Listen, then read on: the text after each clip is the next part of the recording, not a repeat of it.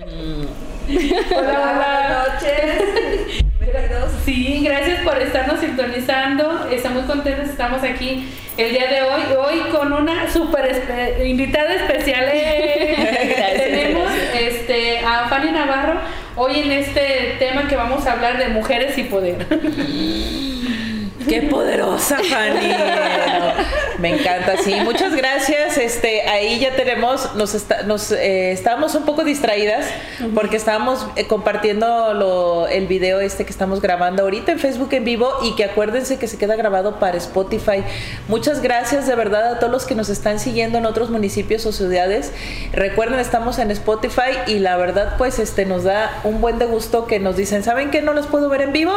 Pero yo lo escucho en Spotify mientras ando limpiando, mientras ando manejando y demás. Muchas gracias, un saludo a los de Spotify. Sí, y que nos digan de dónde nos ven. O sea, porque la semana pasada nos decían algunas personas de Kansas o de Texas. O sea, entonces díganos, mándanos sus mensajes. Sé que por ahí está Tere Valderrama de los Sauces. Eh, saludos, Tere. Hermana República de los Sauces. sí, el ocho días muy puntual, Tere aquí está conectada. Entonces, díganos de dónde nos están las personas que están en vivo viéndonos. O sea, será muy padre. De la cama, de la sala. Sí. Pero bueno, Fanny, a ver. Bienvenida, Fanny. Oigan, gracias, gracias. voy a decir lo que estamos diciendo antes de entrar, ¿verdad? Para poner contexto. El, la semana pasada, cuando estamos decidiendo cuál era el tema y que decidimos Mujeres y Poder, dijimos a quién vamos a invitar. Y casi como que fue un anime, ¿no? Dijimos a Fanny. Entonces, y dice Fanny, ¿por qué? A lo mejor Fanny esperaría que le dijéramos, vamos a invitarla para ecoginecología o algo así. Pero la verdad es que yo admiro mucho a Fanny porque eh, se animó a entrarle al asunto de la política y entonces es una mujer que está ejerciendo ese poder, que tiene una voz ahí y que es una voz de oposición que sabemos muy perrucha y eso me encanta. en el buen sentido de la palabra, o sea, que pone sus propuestas y las argumentas. Sí. O sea, eso para mí ya está muy chido. Entonces, pues queremos que nos platiques tu experiencia. No te creas, primero preséntate. Okay. personas que no te conocen, Fanny, porque a lo mejor algunas personas te ubican de la presidencia, ahorita que estás, o de docente, pero platícanos tu currículum. Muy bien, muy bien. Este, pues primero agradecerles la invitación y pues el reconocimiento con, con estas características de, de, lo que es una mujer ahorita, cómo trabajamos en, en la actualidad dentro de nuestra sociedad. Y pues bueno, este, mi nombre es Fanny Navarros, Fanny Rocío Navarro Romo. Este, soy de aquí, de Encarnación de Díaz. Eh, crecí en, en, la colonia Niños Héroes. Eh, estudié la carrera de biología, soy bióloga, eh, apasionada por el conocimiento y entendimiento de la naturaleza. Este, comencé trabajando en la preparatoria Ángel Anguiano eh, como docente y prácticamente ha sido mi trabajo base. Ya tengo bastantes años ahí este, laborando, eh, pero he combinado mi, mis áreas laborales, además de la docencia, también he trabajado, había trabajado en lo que antes era Zagarpa, ahora es SADER, relacionado con la agricultura y la ganadería. Este, he estado trabajando en varias instituciones secundarias, eh, eh, principalmente universidades de aquí del municipio. Y pues ahorita me encuentro en un cargo público como regidora este, de oposición. Oye, Fanny, te faltó decir este, la parte del emprendimiento. Ah, sí, por supuesto. Oye, porque tus jabones. Sí, sí, sí, sí. También este, hace unos cuatro años aproximadamente emprendí un negocio en donde elaboro gran parte de los, de los productos de cuidado personal, pero con ese toque de, de cuidado hacia la naturaleza y hacia nuestra salud. También este, soy mamá de una pequeña de, de siete años. Entonces, este, pues son varias cosas en las sí. que me he estado moviendo, dedicando y en las que he estado conociendo. Muy bien. Me encanta que todas las mujeres que invitamos hacen un buen de cosas.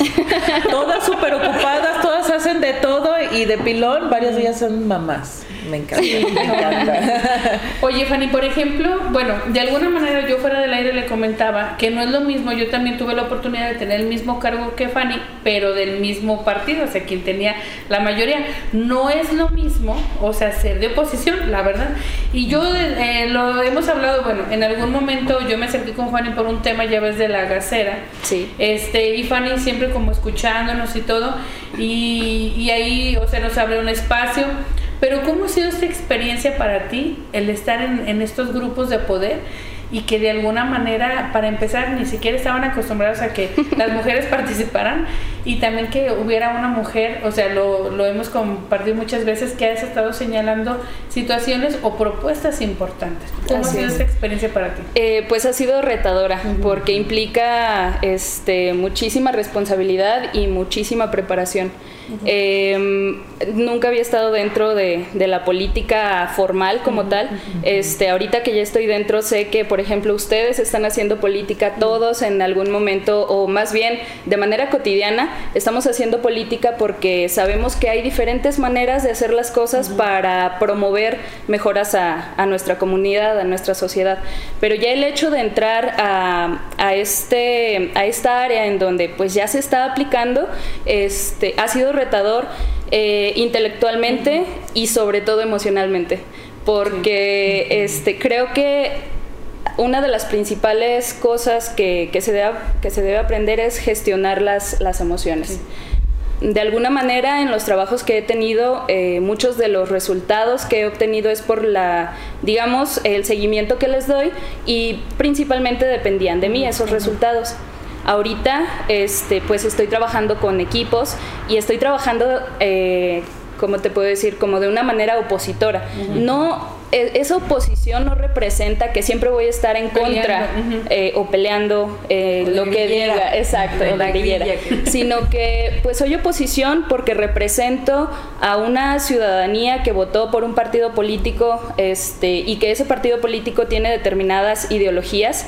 Entonces yo represento esas ideologías y yo defiendo esas ideologías, esa forma de hacer las cosas. Entonces cuando de repente en, en lo que es la administración, se toman determinadas decisiones, pues no es que me oponga nada más por decir no quiero, sino que, mira, está este aspecto, lo podemos hacer de esta otra forma, o está esta iniciativa que va a mejorar determinadas cosas dentro de nuestro municipio, y esa es la forma en la que pues he aprendido a trabajar y, que además, este, pues bueno, en este caso no es mi, mi trabajo únicamente, sino que detrás de mí hay un equipo, de, de un equipo jurídico, un equipo dentro del partido en el que me encuentro que me está apoyando, que me está eh, asesorando. principalmente. Yo creo que sin ellos eh, lo que ahorita hago dentro de la, de la administración, pues yo solita no podría hacerlo. Son muchísimos aspectos que se tienen que tomar en cuenta.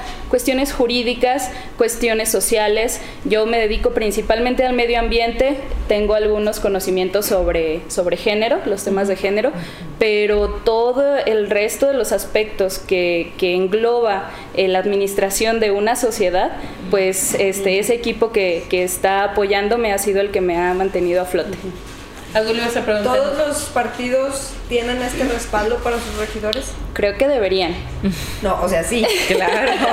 sí les haría, pues sí les haría bien se supone que deberían, pero todos, o sea, tú ves los demás regidores de oposición que cuentan con esto. Con base en algunos comentarios, no todos lo tienen. Oye, Fanny, ah, bueno, a mí me gustaría que nos platicaras, y muy en especial a las personas que no conocen las funciones que tú tienes, porque a lo mejor muchos pueden decir, ah, eh, pues trabaja en la presidencia, pero ¿cuál es tu cargo? Bueno, tu cargo es como regidora, este, pero ¿cuáles son las funciones? Y de alguna manera, ¿por qué te da el poder tener este cargo? Ajá.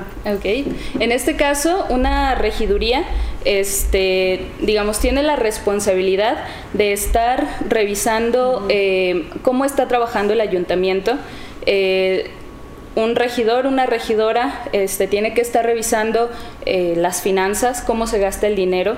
Eh, formo parte de la Comisión de Compras y Adquisiciones, entonces ahí estamos analizando los gastos mes a mes. este, tenemos que darnos cuenta también, tenemos que estar conociendo eh, el contexto de la ciudad para saber cuáles son las problemáticas, las necesidades, todo lo que engloba la interacción de las personas, el desarrollo económico y a partir de esas necesidades que se identifican, sobre todo este, las que se encuentran relacionadas con alguna comisión, eh, hay que hacer iniciativas para promover mejoras a esa, a esa problemática que se está eh, identificando. Exacto. Por ejemplo, en este caso, eh, yo presido la Comisión de Ecología y la Comisión de, de Género que son temas en los que pues creo que tengo conocimiento suficiente para poder identificar esas problemáticas. Muy bien. Fíjate, Fanny, que este, yo sé que cuando tú llegaste a la regiduría, a muchas personas no les gustó por cómo se dieron las cosas. Y me refiero al asunto de paridad. Este, pero fíjate que yo estaba viendo, estaba checando unas estadísticas de la ONU que tenía que ver con eso y ellos decían, sin lugar a dudas, que era necesario hacer ese tipo de políticas porque si no, no hubiéramos llegado. O sea, tenía que haber una ley para obligar a que culturalmente, este, bueno, darle un empujoncito, ¿no? a esa visión cultural de que en este caso el poder político es un espacio masculinizado. Exacto. ¿Sí? ¿A ti cómo, cómo te cayó eso de que, adivina qué, por paridad vas? Primero fue como, pues, este, una tremenda sorpresa y y tener esa eh, conciencia de, decir, claro que puedo con eso, pero después toparme con el juicio de las personas. Esa, esa fue una de las situaciones, de las primeras situaciones en las que tuve que gestionar mis emociones de una manera en la que dijera, por esta emoción no me voy a detener. ¿No, ¿No, te atacó el síndrome de la impostora? Eh, eh. claro, y es que no solo fue el síndrome de la, impostora, sino que realmente hubo este comentarios que muy directos, muy directos que, me hacían pensar que yo no merecía ese puesto. Ani, platícanos para quienes no, a ver, ¿qué, qué es el síndrome de la impostora? El síndrome de la impostora es principalmente, o sea, también lo presentan hombres, pero en su mayoría son mujeres. Y esto tiene que ver con el patriarcado y el discurso patriarcal al que hemos estado sometidas todo el tiempo. Eh, de que las mujeres solo somos buenas para maternar y criar y lavar los trastes, ¿verdad? Siempre el discurso ha sido enfocado a que las mujeres debemos... ¿Cuál es el lugar de la mujer? En, pues en el hogar, claro. Entonces, cuando se nos presentan este tipo de oportunidades, sea cual sea, incluso hasta para ser maestra, por ejemplo, o, profesiones que tengan que ver con las labores de cuidado, aún así llega el síndrome de la impostora y es esta, eh, es una son pensamientos intrusivos que te llegan a hacer pensar que no eres capaz de hacer lo que te estás disponiendo a hacer. Llámese lo que sea. Entonces siempre existe como esta falta de credibilidad en mi persona. O sea, no es en mis conocimientos. Yo sé que sé, pero no sé si los voy a saber aplicar. Y esto eh, aplica mucho, por ejemplo, en, en esta mm, estadística que se ha promovido por muchos lados de que en un puesto de trabajo si el hombre siente que sabe el 60% o tiene la capacidad de desempeñar ese puesto, 60%, eh, solicita el trabajo. Y una mujer así tenga el 99% de las herramientas, no lo solicita por el síndrome de No, y es que en este dato se me hace interesante, bueno, porque a lo mejor hay personas que pudieran tener como a veces inquietudes en participar este, en estos espacios y por este síndrome, o algunos lo pueden llamar por inseguridad, miedo, o el no soy capaz, yo no puedo, o sea, se limitan cuando de verdad, o sea, se tiene la capacidad. Imagínense qué hubiera pasado, bueno, qué bueno que no pasó, que Fanny hubiera dicho, no, yo no. yo, no soy para eso. Yo no soy capaz. Entonces, o sea, sería, o sea, qué bueno en ese aspecto que dijiste, Fanny pues bueno, me tocó, pero sí, sí soy capaz. Sí, sí, sí. Y es que, por ejemplo, este, creo que siempre me ha gustado aprender. Entonces, yo sabía que, este, por ejemplo, el término regidor lo conocí al momento de estar en campaña, qué es un regidor, qué es lo que hace, cuáles son sus funciones y responsabilidades. Y cuando me dijeron así de repente, porque hasta me enteré por redes sociales, ni siquiera fue así como, oye, mira, sucedieron así las cosas. Este, o el partido no te dijo, Fanny. Es que fue como, como que a todos este, nos cayó de repente la información. Entonces, cuando se eh, decide, cuando finalmente desestiman, entra y sale, o sea, usualmente hacen esa transmisión en vivo. Exacto imagino como que la transmitieron en vivo y corrió la noticia y el partido, allí vamos, ¿no? Fue la rueda de prensa, de repente hicieron la grabación de la parte en donde se indica el cambio de, persona dentro del, puesto. Entonces eh, mandaron el enlace empecé a verlo, ni siquiera era consciente bien de lo que estaban diciendo y escuché mi nombre y dije, ah, caray, a ver, esto, esto, esto ya este, me está preocupando. sí, sí, sí, entonces este, lo comencé y, y, ya empecé a poner atención detallada y dije, válgame. es que eso es lo padre porque yo creo que una persona que se mete a la política sin esperar ganar, yo la verdad creo que sí, porque Fanny no pensaba que iba a estar como regidora, o sea, ella se metió al partido sé porque creía en el proyecto, porque exacto, y de repente que por esta ley le toque estar ahí. O sea, siento que exacto, sí, dices, no, por supuesto. O sea, éntrale, ¿no? Y hay otra cosa iba a decir ahorita, ahorita me acuerdo, platica tú mientras. Sobre... no, no irás a decir los datos que traes son unos datos ah, sí, cierto. muy. Ay, es que Moni es fantástica.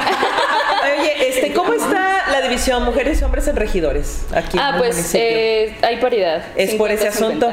es, que yo encontré un dato muy padre, la verdad, que dije, México por fin estamos en un lugar bonito. De todo el planeta, solamente hay seis países que tiene paridad 50 por 50. Y uno de esos es México. A ver, Casi oye, ¿no sabes los otros datos? No me acuerdo, la verdad. es que yo dije, es que está México y tengo que anotar ahí en México y demás. Bueno, no sé si Estados Unidos porque... No quiero ser pesimista, pero ¿qué tanto esta política de paridad la necesitan otros países? La que la necesitan, la necesitan porque... o sea, pero lo que voy es que, por ejemplo, no sé, un Suiza, una Alemania, qué tan... O sea, por la forma, la cultura y la educación. ¿Qué tan necesario fue implementar esta política para que haya más participación? Ah, claro, o sea, en México nunca se hubiera dado si no hubiera sido por esa ley. Exacto. es a lo que me refiero. Ahorita te lo voy a buscar. porque lo saqué del, ¿cómo se llama? De ese informe de, de la ONU que se llama Hechos y, y Cifras. Lider, ay, se borró. Hechos y cifras, liderazgo y participación políticas de las mujeres. Es un artículo que apareció apenas el 3 de marzo de este año. Entonces, este, déjame buscarlo. Aquí está, en Solo seis países tienen un 50%. Ruanda, Cuba, Nicaragua, México, Nueva Zelanda y Emiratos Árabes Unidos. O sea, entonces no Estados Unidos, no Suiza, no Alemania, no. No, y es que fíjate que en ese aspecto, el hecho de que. sí están haciendo Bueno, sí, o sea, que, que exista la paridad viene a dar. Bueno, yo porque lo veo también laboralmente, este trabajo en una institución donde apenas en esta administración tenemos jefas mujeres, pero siempre, o sea, el jefe inmediato ha sido, este, han sido siempre hombres. Pero bueno, vamos a seguir ahorita después de los comerciales, pero antes no vamos a hacer de los patrocinadores. antes de irnos a, a comerciales, este, déjenles comentamos de uno de nuestros patrocinadores que, este, bueno, eh, le damos la bienvenida a Kids Outlet, eh, que se suma eh, a la suma de gracias a por estar con nosotros como patrocinadora.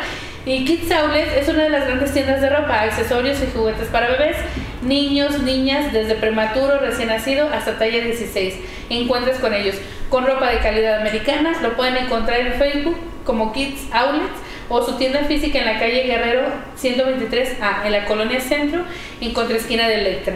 Bueno, algo que a mí me encanta de esta tienda es que tiene unos monos muy bonitos, llamativos, y de alguna manera da como este efecto de como una boutique. O sea, una tienda, aparte de que tiene muy buena calidad, este, muy llamativa para los precios. Gracias Kids Outlet por sumarse este, a nuestros patrocinadores. Y ahora sí, nos vamos este, a unos comerciales y ahorita regresamos. Pues ya estamos aquí de regreso. Eh, quiero aprovechar el espacio para eh, mandarle un saludo mucho, muy especial a mi marido Chuy. Te amo, feliz cumpleaños. Eh, ya estás en el tercer piso y ahora sí vas a ver los estragos, no creías, pero bueno. Te mando un abrazo y te deseamos lo mejor, te amo. Feliz cumpleaños, esposo de Ani. Oye, voy a decir un chiste local, pero no. Oye, gracias, Chuy, por dejarla que venga. Contéstale, Fanny, contéstale. Moni. Ay, ya me. Moni, por favor. Exactamente. No, te digo, Moni. Ay, qué no, caray. es que Chuy siempre muy participativo y respetuoso. Qué mal. Gracias por dejarme venir a, a Yo te doy más años para que me sigas dejando. bueno, también quiero este, agradecerle a nuestro patrocinador M&M Arquitectura. Es un estudio especializado en diseño y construcción.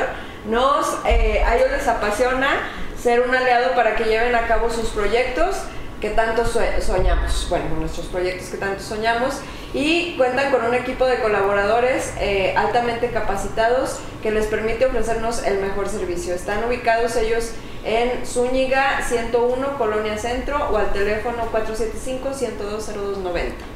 Muy bien, gracias a M&M Arquitectura. Gracias. Bueno, es que era un seguir buscando hinchamiento. es que obviamente ustedes saben que Ani como es va a pedir permiso. No es que tenga que pedir permiso, ¿verdad? Pero justamente es como vamos a darle sus regalos. Chuy, te queremos mucho. Sí, la verdad. Bueno, pues regresando al tema.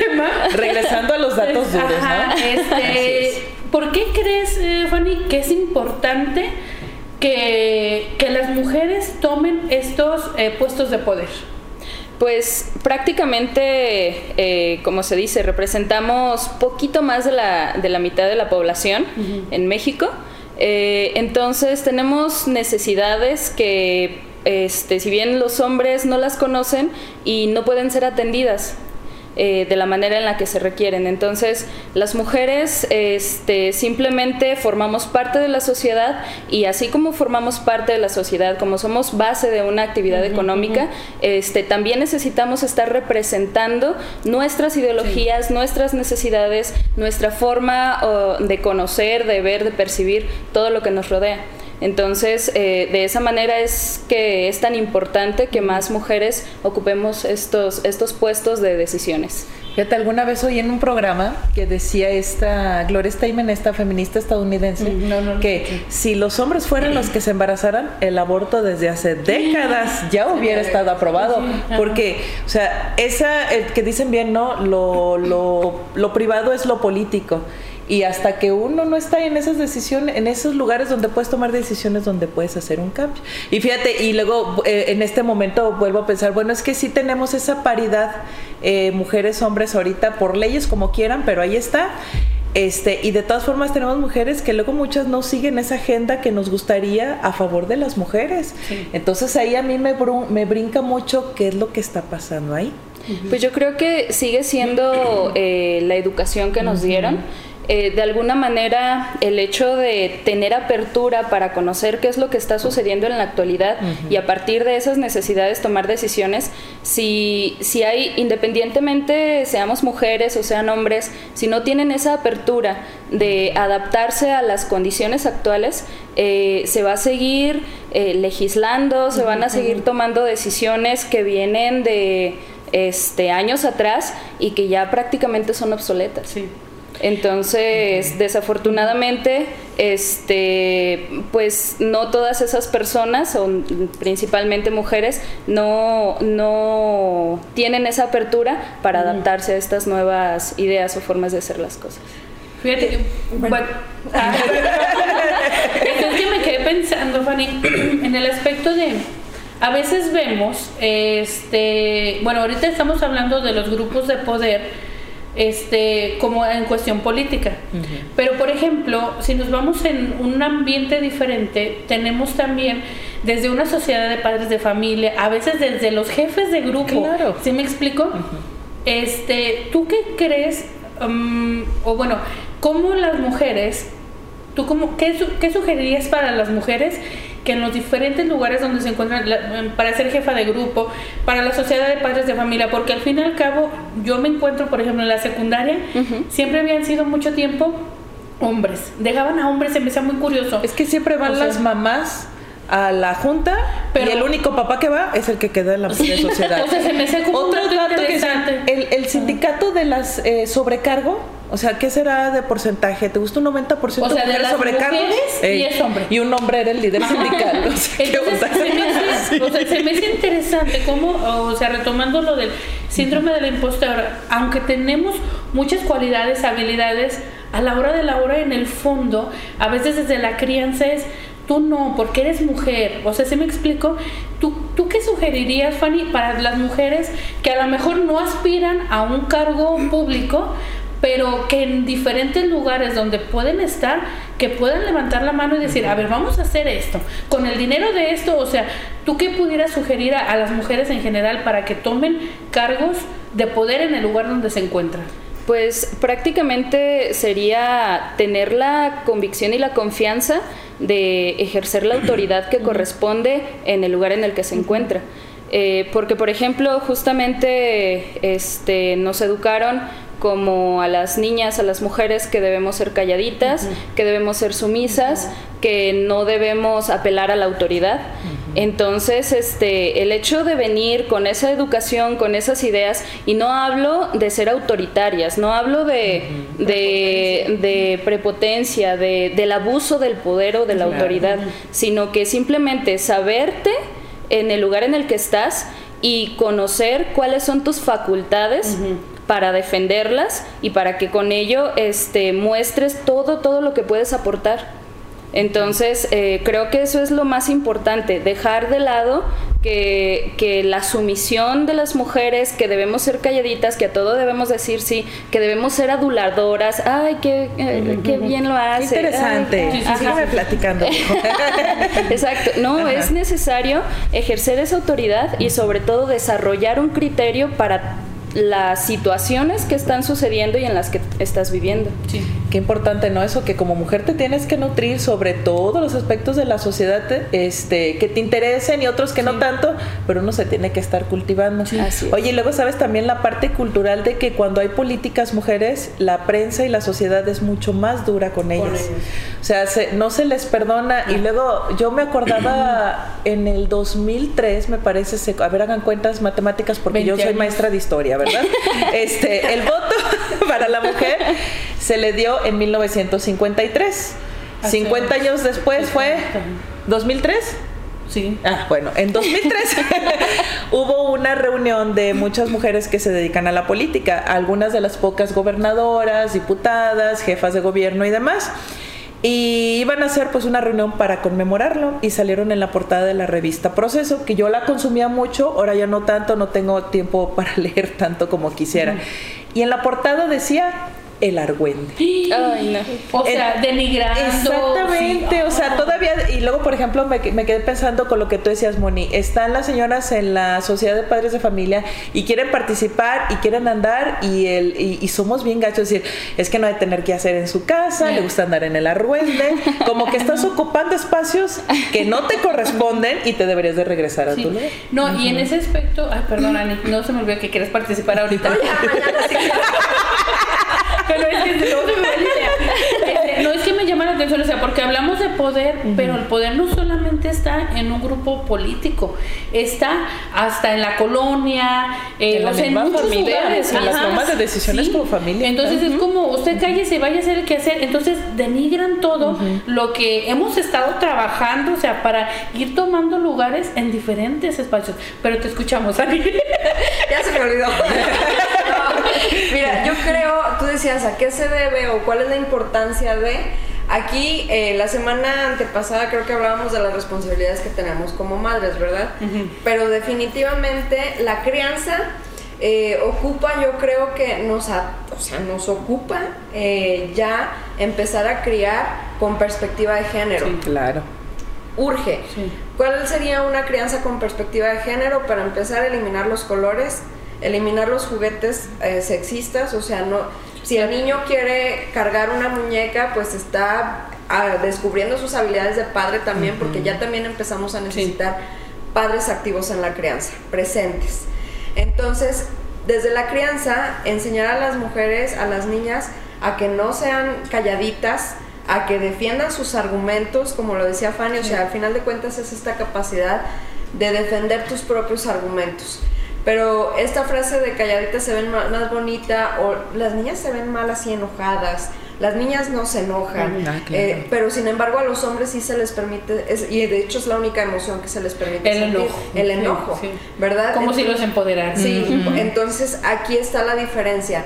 Y otra muy importante es esta parte que, que educamos para el servilismo, para la complacencia a las niñas de ándale tú trae esto porque ay qué bonita niña o sea a veces no se los pedimos a ella les nace porque lo están viendo en todos lados pero se los reforzamos.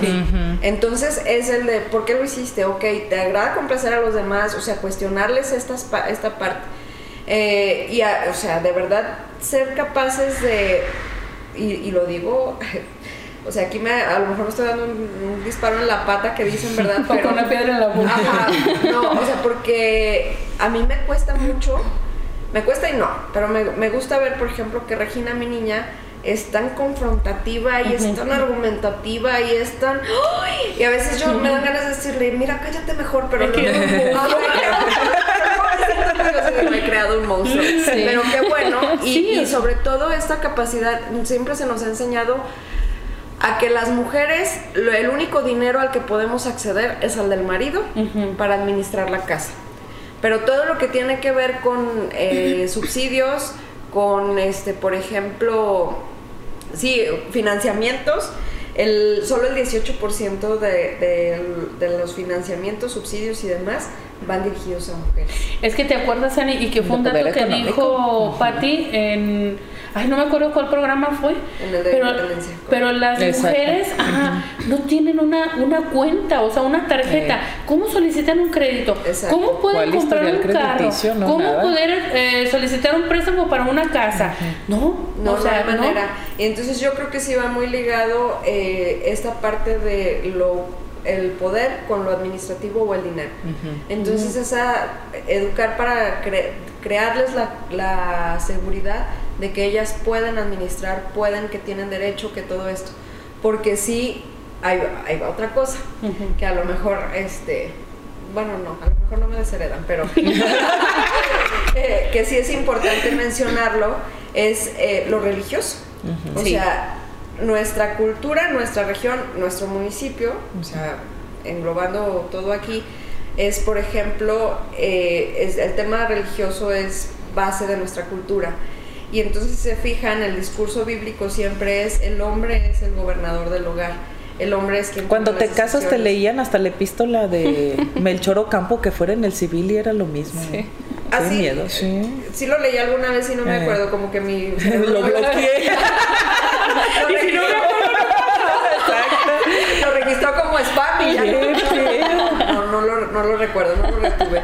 Entonces, sí es muy importante. Es que él es el jefe de familia, es que él es el, el, el gobernador, es el gobierno, es como la cabeza.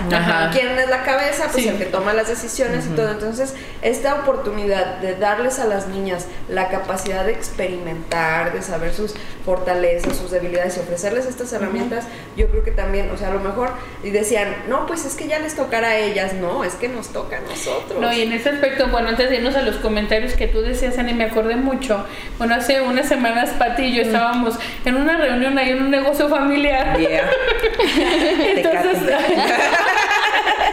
y se me hace interesante que decía Pati que la religión nos une, o sea, de alguna manera crea una unidad. Es un sistema de identidad. Ajá, este y cómo, imagínate, vivir en La Chona, eh, para los que nos ven en otro, o sea, en Jalisco, en Los Altos, donde fue un corazón de la época cristiana, y no ser católico es que, o sea, es, algo muy fuerte, pero también, siendo sinceros, como la, la iglesia, o sea, las jerarquías, o sea, siguen poniendo nos, nos siguen poniendo en un, en un rango diferente y la mujer que sale a trabajar, que toma decisiones, se vive con culpa. O sea, de verdad, o sea, porque al fin y al cabo, imagínate, van al templo este, y escuchan estas lecturas y el padre lo refuerza, entonces se sienten como mal las mujeres que hasta son independientes.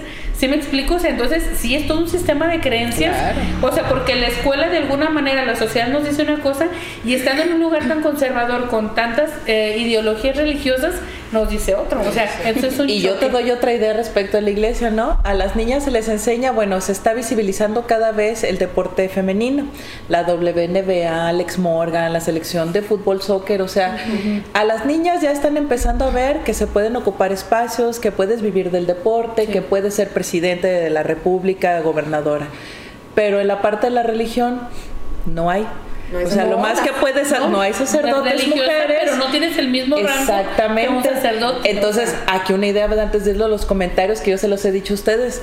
Alguna vez vi en la página de Teología Feminista que se las recomiendo, si, y si son del culto católico y al mismo tiempo están conciliando el feminismo, dan muy buenos argumentos basados siempre dentro del del dogma católico, ¿no? Y ellos analizaban cómo la iglesia había perdido este, a intelectuales en el siglo XVIII, cómo había perdido a los obreros en el siglo XIX y cómo, si no se ponía las pilas, iba a perder a las mujeres en el siglo XXI. Porque aquí es donde topa el poder, o sea, ya las mujeres no tienen acceso a poder en la estructura de la iglesia.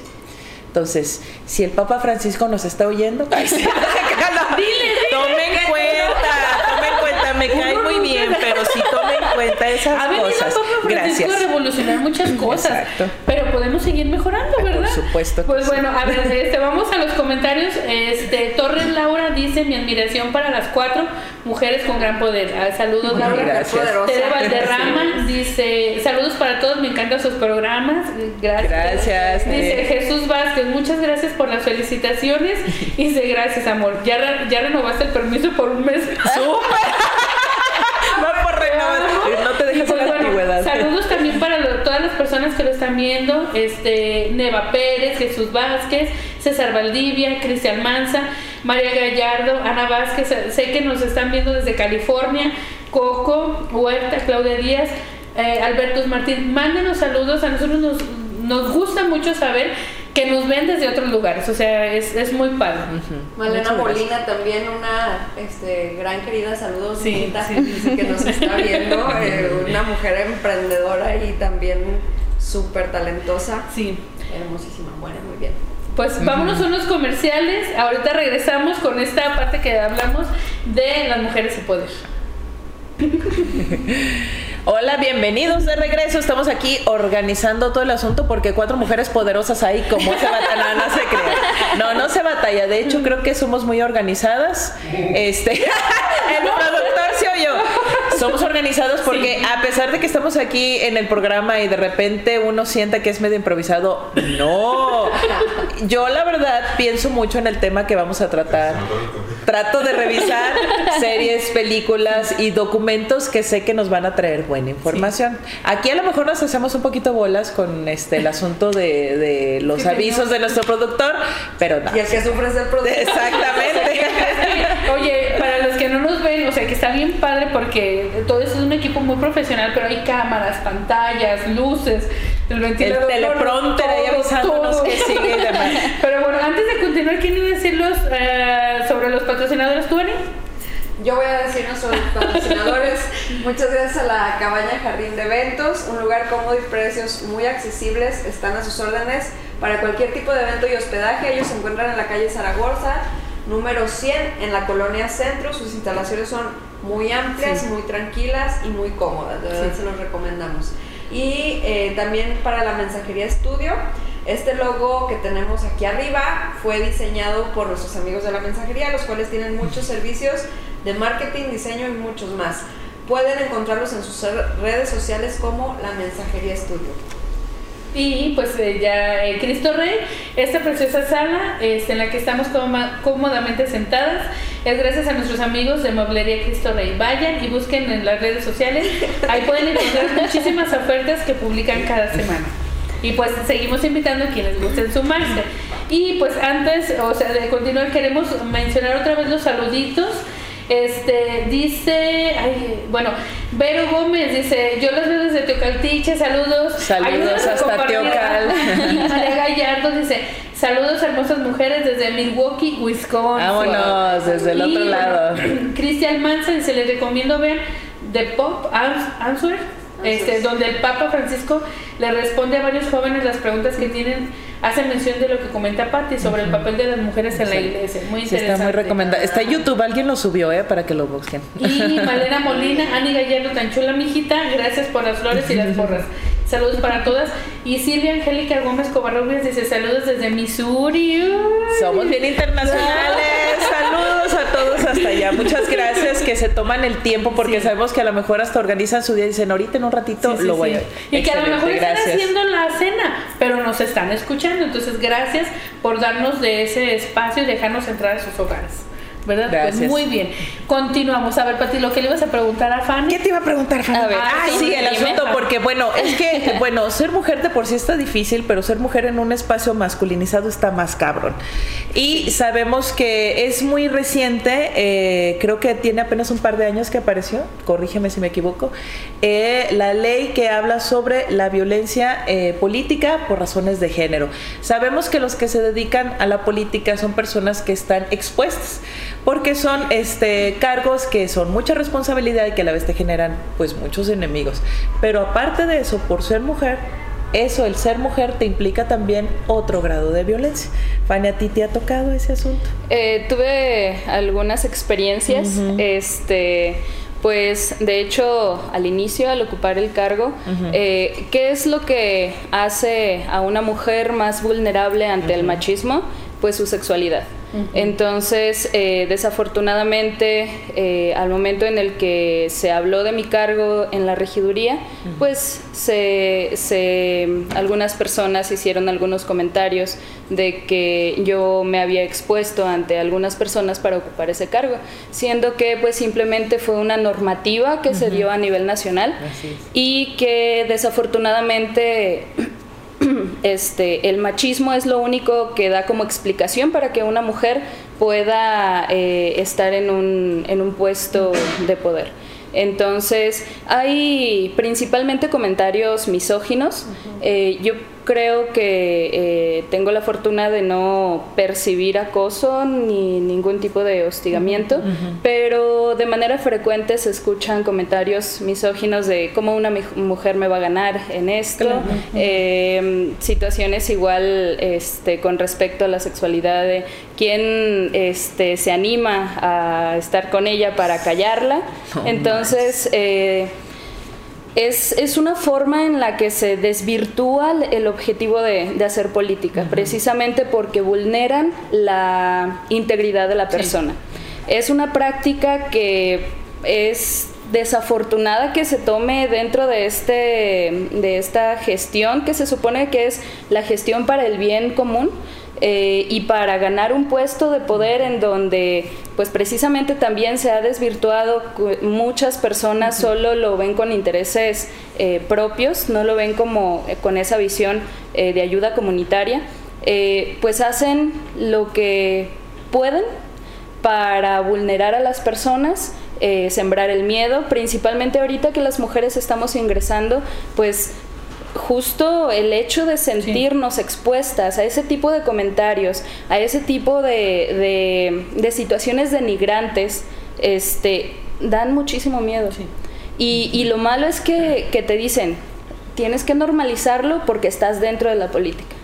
Entonces, eh, es un aspecto que repruebo bastante de, de- de esta gestión, de, de este, eh, de este puesto en el, que, en el que me encuentro. Pero pues ojalá que ya integrándonos más mujeres, eh, comencemos con esa sororidad que, que, pues es característica y que en lugar de, de atacarnos entre nosotras, seamos quienes comencemos a, a apoyarnos Construir, y a claro. partir de ahí este, generar frentes, generar bloques que impidan ese, ese, el desarrollo de esas prácticas.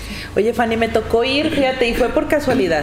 A mí me gusta mucho ir podcast y justo buscaba uno como que me diera un empape de este tema. Y por, por pura casualidad di con un podcast que se llama Jacarandas. Ajá. Eh, que al último ya cuando empieza a hablar, bueno, en el partido hicimos esto y todo, y mencionaba Sí. tu partido que es futuro. Entonces, ella platicaba, eh, Yolo creo que se llama la chica. Sí. Bueno, así le decían Yolo, pero es otro nombre más largo. Y ella decía que iba a dar capacitaciones y que cuando les explicaban a las mujeres que estaban en la política qué era violencia política en razón de género, ellas decían, ¿a poco eso también cuenta? Y decía, lo tienen tan normalizado que así te tratan en la Sí. política que tienen que empezar de cero, de no, y esto está mal. Exacto, sí, sí, sí. Afortunadamente, este, como les comento, dentro del partido, este, pues nos están dando una gran cantidad de información, nos Está están preparando. Entonces, de esta manera, eh, recuerdo una frase de un libro que, que leí que decía, debes saber que esto también pasará.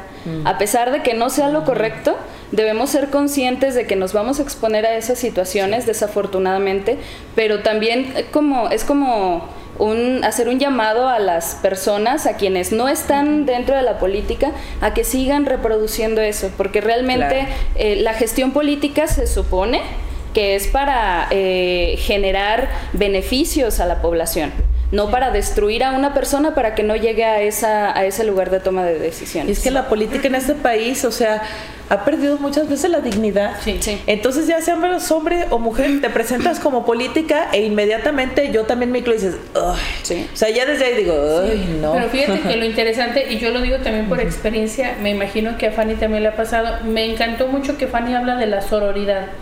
Y en ese aspecto es del, del apoyo que, hay, que debe de haber entre mujeres. Pero es muy curioso e irónico que el golpeteo viene en ocasiones del mismo partido de las mismas mujeres. O sea, entonces dices, ¿qué onda? Y yo siento en el fondo que a veces es por envidia. Es la validación masculina. Es que cuando una mujer es de derecha y se, y se queda en ese lugar, por, es porque se siente protegida, porque tiene el favor de los hombres. Entonces, ¿quién es la competencia? La chica. Pero fíjate, entre ese razonamiento te llevas entre las patas a lo mejor tal vez una muy buena propuesta de ley que al último ni la aceptaste porque ¿cómo te vas a salir del reino? Para, para, las personas que nos están escuchando, Fanny, ¿cuál sería, ¿cuáles serían eh, acciones concretas que implican violencia de género, de violencia política en razones de género? Pues eh, prácticamente las que están relacionadas con denigrar a la mujer, eh, cuestiones misóginas, el subestimar a una mujer por los roles de género, el decir, por ejemplo, el, el decirle a alguien, este, tú como vienes a exponerme esto, deberías estar en tu casa cuidando a tus hijos. Ese sería eh, un motivo de, violencia en razón de género. Y fíjense que ahorita que estábamos hablando de, esta cuestión de cómo también por eso, eh, por la misoginia que está inmersa en todos lados, no solo en la política, o sea, no empresarial y todo, por eso también muchas mujeres tenemos miedo de acceder a puestos de poder.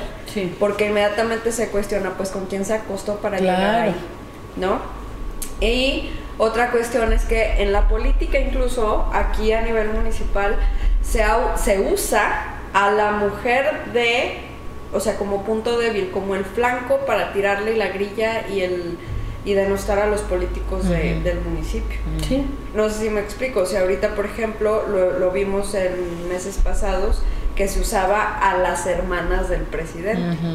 Y siempre, y, en otra ocasión se usó al, a la esposa, otra ocasión se utilizó, utilizó a la mamá. Entonces, claro que es como este punto débil, pero que necesitamos ya sí o sí quitarnos ese miedo a ser atacadas, a que nos ataquen, pero sobre todo quitar esta idea de que es la manera de hacer política. Porque aquí en La Chona, desafortunadamente, la mayoría, yo he sabido de partidos, eh, soy, soy apartidista totalmente, entonces, pero he escuchado de, partidos que dicen, invité a tal o cual persona y no accedió por la el mierdero que es la política. claro. Entonces, nos perdemos también la oportunidad de ser gobernados por personas realmente capaces, valiosas, porque le tienen miedo a esta porquería.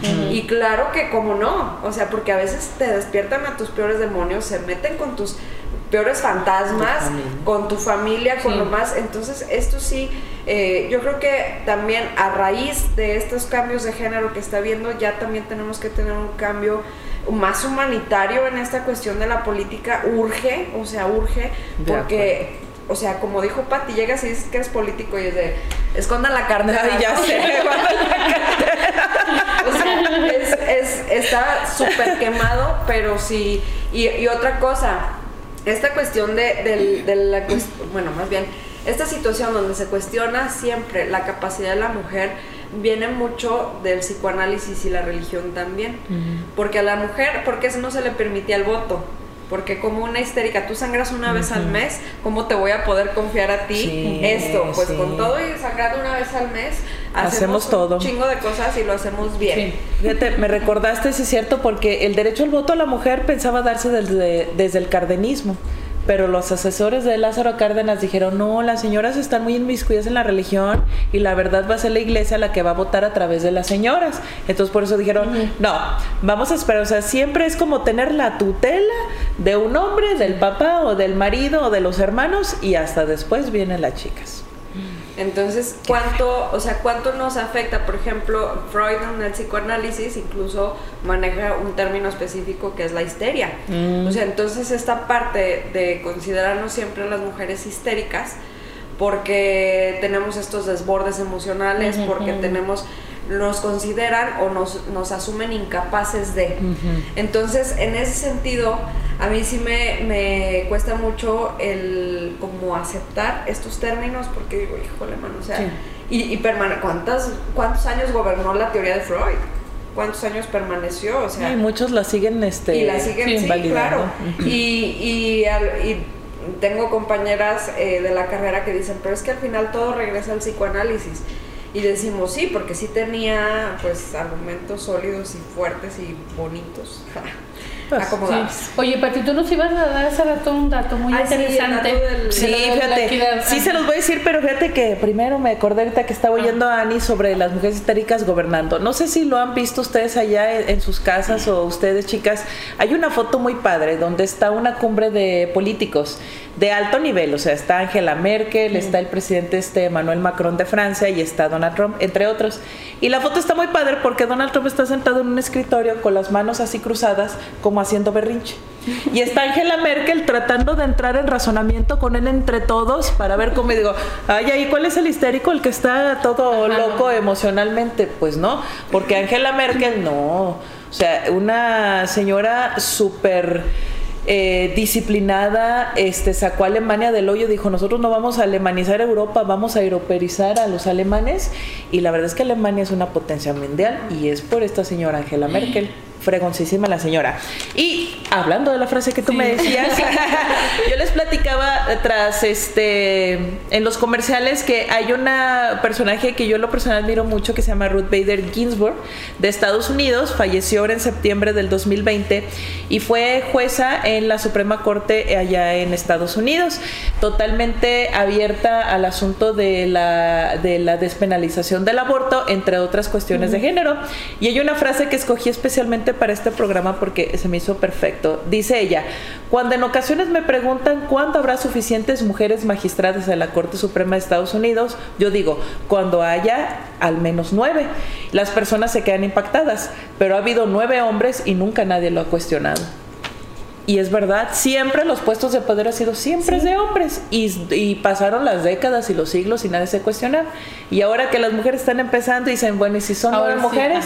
¿Y si son todas regidores? ¿Y si son todas gobernadoras? Ay, no, ¿por qué? Pues porque no, si ya ha habido solamente hombres, ¿no? Exacto. Sí. Fíjate que a razón de eso voy a poner como un ejemplo más básico. A ver el otro día estábamos en una reunión de matrimonios eh, y estábamos, pues, éramos tres parejas y entonces estábamos hablando de un emprendimiento y entonces una de las chicas dice yo quisiera que ella se dedica al hogar y dice yo quisiera que este emprendimiento me dé aunque sea para sobrevivir y para pagarle a alguien diario para que me haga de comer y me haga el qué hacer y voltean con el esposo y le dicen ah, dice el esposo, yo, yo me encargo, yo me encargo de, hacer eso. Y, dice, le dice uno de sus amigos, pues ya está, cobra 5 mil por todo, aquí 5 mil a la semana por eso. Y yo vuelto y le digo, ah, chinga, ¿y por qué eso no lo ha podido pedir ella? Ajá. ¿Por qué no? Ah, porque cuando lo hace ella no vale. Claro. Y entonces es un ejemplo muy básico de cómo a la mujer se le atribuyen todos eh, todas las cuestiones altruistas, todas las cuestiones de no remuneración, como por naturaleza. Claro, buena y, mujer.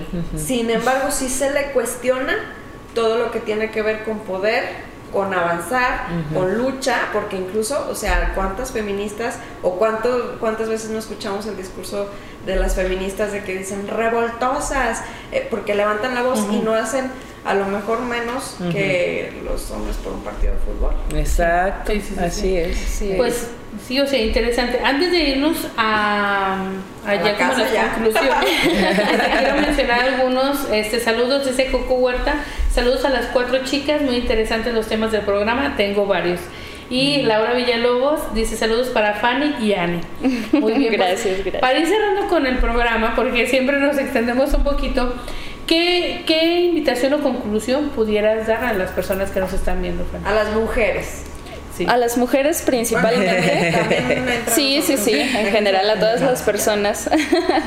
Este, pues invitarles a que a que dejen de lado todas esas ideas preformadas sobre el miedo a, tener una autoridad, a estar dentro de un círculo de poder, este, a un círculo en la toma de decisiones que de alguna manera a todos nos van a, este, van a influir en, en nosotros, eh, de construir muchísimos hábitos, eh, como es el estar eh, pensando que debemos estar eh, fuera de lo público, este, simplemente prepararse de manera constante para conocer. eh, se dice que la información es poder, entonces el hecho de estar informadas, el hecho de, de estar preparadas, siempre nos va a dar esa facultad, esa capacidad de tener la seguridad de expresar lo que necesitamos y que de alguna manera se vea posteriormente realizado. Entonces, esa es la invitación para las mujeres, salir de todos esos roles en los que de alguna manera nuestra cultura, nuestras tradiciones nos han, eh, nos han encajonado, nos han hecho mantenernos ahí dentro. Y a todas las personas, pues justo eh, igual también de construir esa idea de la política sucia este, dejar de lado, dejar eh, todas esas controversias que denigran a las personas, que es que todas las, las personas de nuestra comunidad se enfoquen en lo que es realmente hacer política, que es promover el bien para nuestra comunidad, iniciativas en base al contexto en el que nos encontramos, para que de esa manera realmente podamos avanzar, porque hay muchísimas problemáticas que no se están atendiendo por seguir un juego sucio. Dentro de, de esto que es la política a la que nos han acostumbrado que, que se trabaja. Muy bien. Fanny, yo tengo una pregunta. Asumiendo tu cargo de poder, ¿cómo has sido, cómo has tenido que hacer tus propuestas, tus argumentos?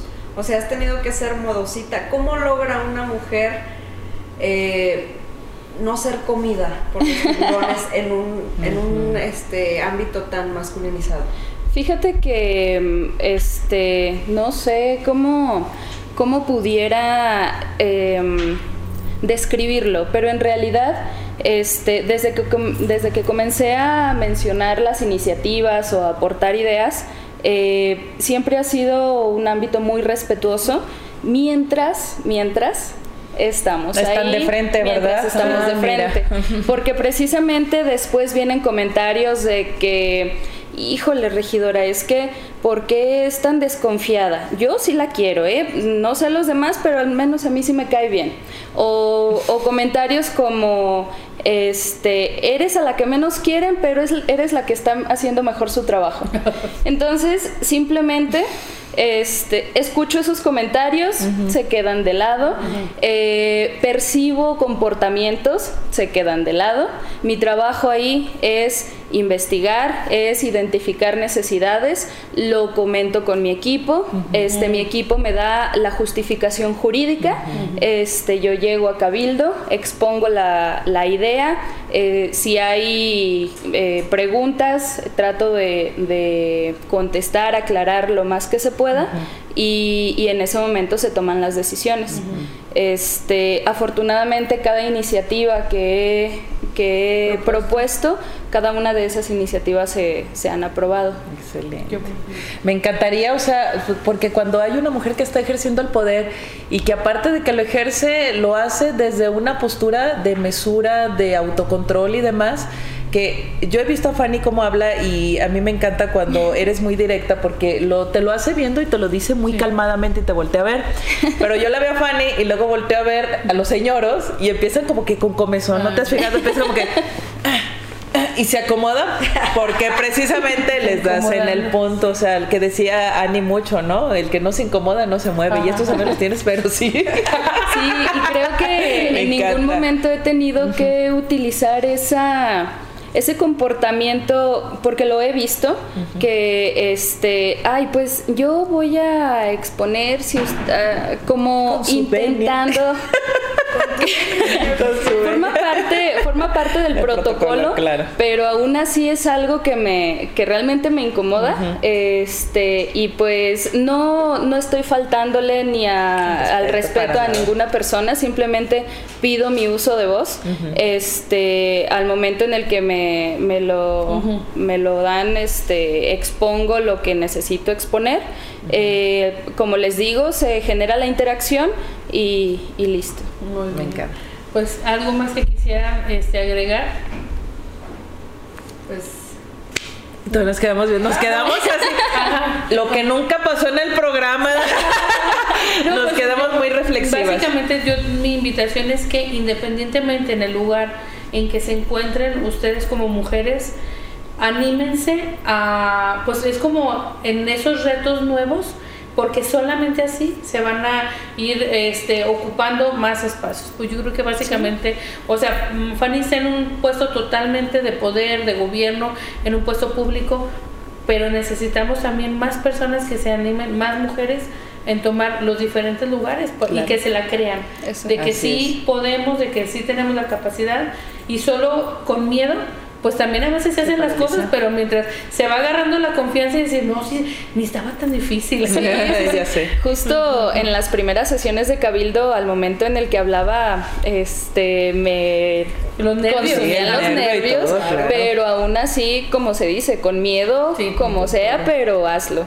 y ya a partir de ahí se va tomando un poco de confianza y va fluyendo todo. Fíjense que para, para las chicas, eh, yo sí quiero hacer una invitación muy especial porque yo tuve una experiencia donde estuve en un puesto directivo mm. y curiosamente el hecho de ver a una mujer por otras mujeres fue, fue la cabose, por así decirlo.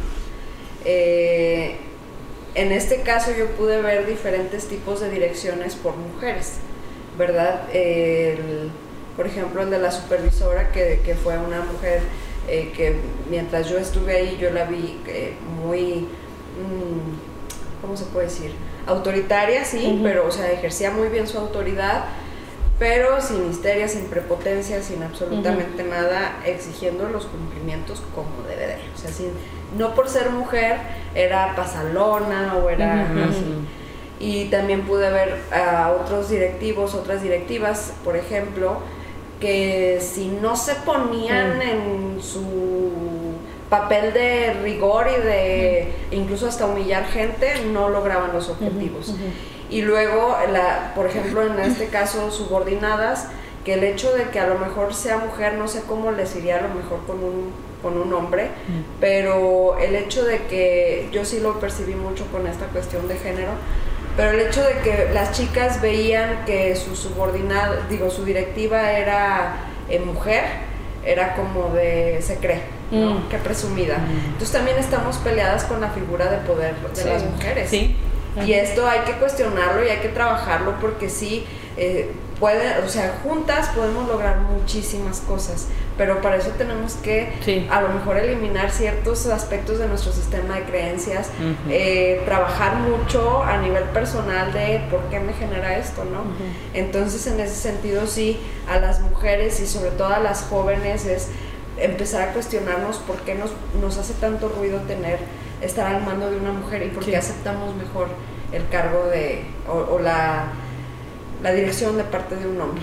Siento que en el fondo, es como siempre lo ha hecho los hombres, sentimos como que la mujer no va a poder. O sea, nosotros mismos limitamos en que una mujer lo haga. O sea, es desde, como tú dices, el, el, sistema de creencias. Yo fíjate, ahí mi mensaje sería más como para los medios, ¿no? Porque cuando un medio está entrevistando a una mujer que es política y lo hacemos este, tras de cámaras, empiezan con preguntas absurdas y fueras de lugar sobre preguntarle de que este, bueno, usted va a poder, ¿cómo le va a hacer para equilibrar su vida personal con esto? O, oye, este, ¿qué padre saco? ¿De qué, de qué padre viene tu outfit? O sea, eso nunca se lo van a preguntar ah, a un candidato hombre. Entonces, aquí como que para, porque ahí vienen las elecciones el año que entra, entonces desde ahorita hacer el llamado, ¿no?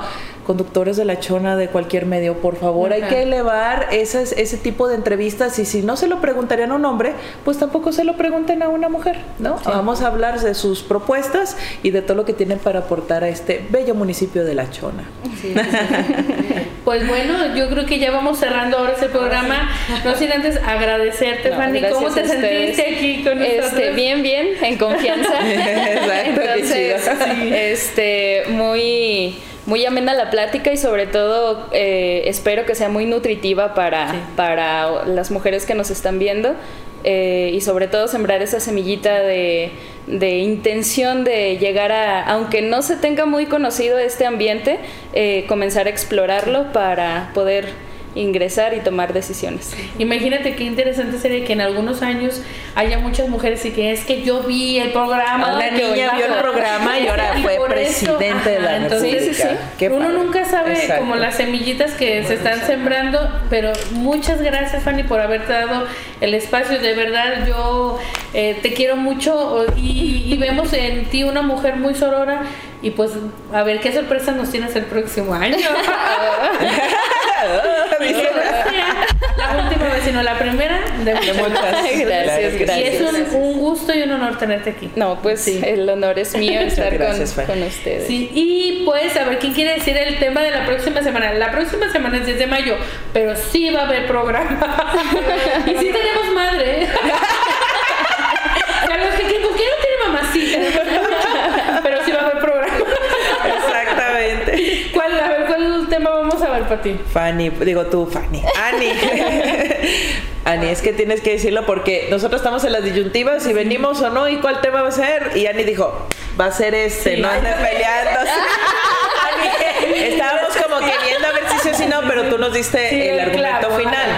El tema del siguiente programa va a ser la importancia de las maternidades deseadas.